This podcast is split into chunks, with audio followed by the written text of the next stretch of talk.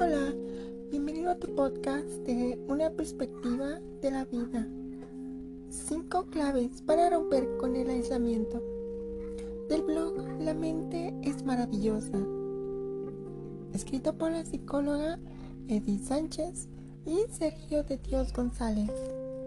No tiene nada de malo preferir la soledad siempre y cuando esto no implique aislarse del mundo.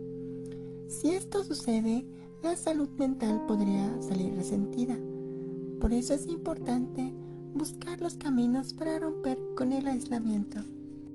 Romper con el aislamiento es una decisión saludable. No tenemos por qué convertirnos en el alma de la fiesta o en la alegría del huerto, ni nada por el estilo. Basta solo con salir de esa burbuja o de ese caparazón en el que por diversas razones terminamos sumergidos o sumergidas. Los vínculos con otros seres humanos y con el mundo enriquecen. A la vez, cortar esos nexos suele conducir a una mayor vulnerabilidad psicológica, aumentando el riesgo de caer en estados de ansiedad o depresión. Es por eso que romper con el aislamiento es una buena decisión. Aunque hay personas que no son muy sociables ni quieren serlo, lo cierto es que todos necesitamos de los demás en alguna medida.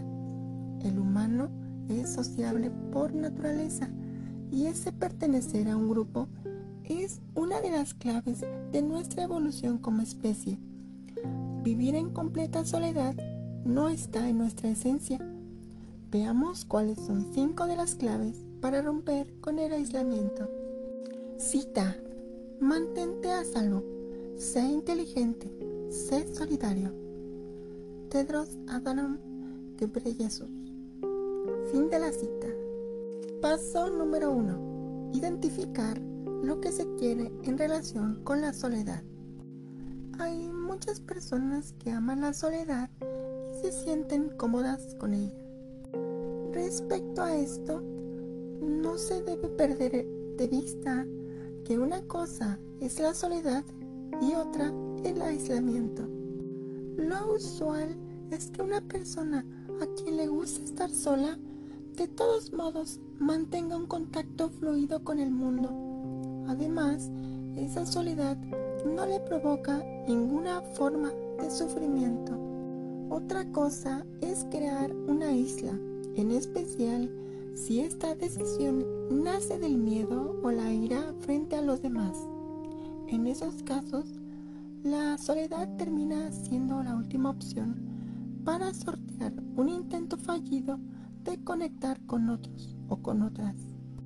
Es importante precisar si la soledad aporta elementos positivos a la vida o más bien se trata de una forma de autoexcluirse. Paso número 2. Recuperar gustos y aficiones. Si una persona quiere romper con el aislamiento, recuperar ciertos gustos y aficiones podría convertirse en un excelente punto de partida. Y es posible que sea buena idea comenzar a reconectarse con todo esto a través de Internet. En la actualidad hay muchos espacios y grupos de personas que comparten los mismos intereses. Aproximarse a ellos es la manera adecuada de comenzar a romper el cerco. Los espacios virtuales no son una solución suficiente para romper con el aislamiento. Como primer paso está bien pero lo ideal es que esto sirva de motivación para tomar un curso o vincularse a un grupo presencial. Los gustos y las aficiones unen a muchas personas y suelen generar nexos enriquecedores. Paso número 3. Buscar apoyos cercanos. Una clave para romper con el aislamiento. Es casi seguro que la mayoría de las personas tienen a alguien que en algún momento de la vida ha sido cercano.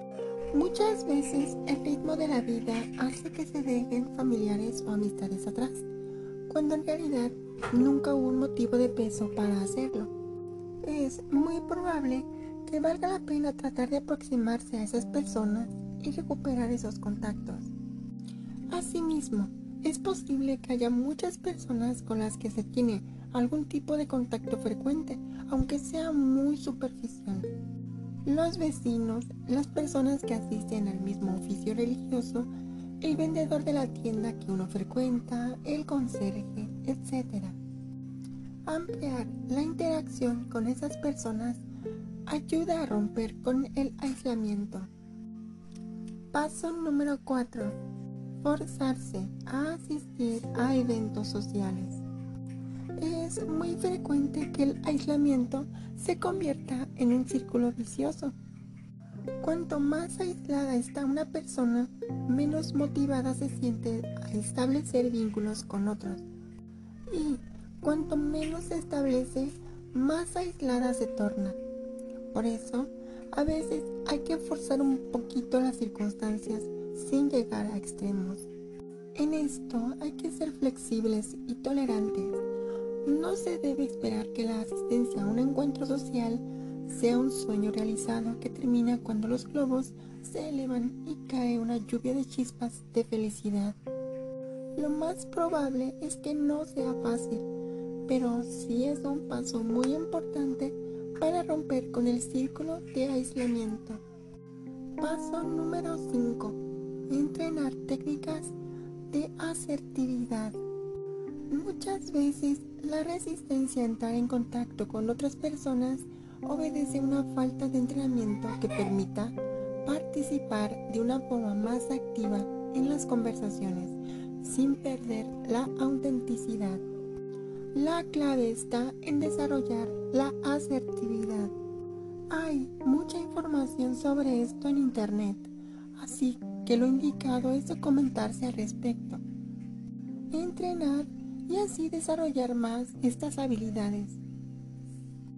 Romper con el aislamiento es una tarea posible y quizás menos difícil de lo que puede parecer en un primer momento.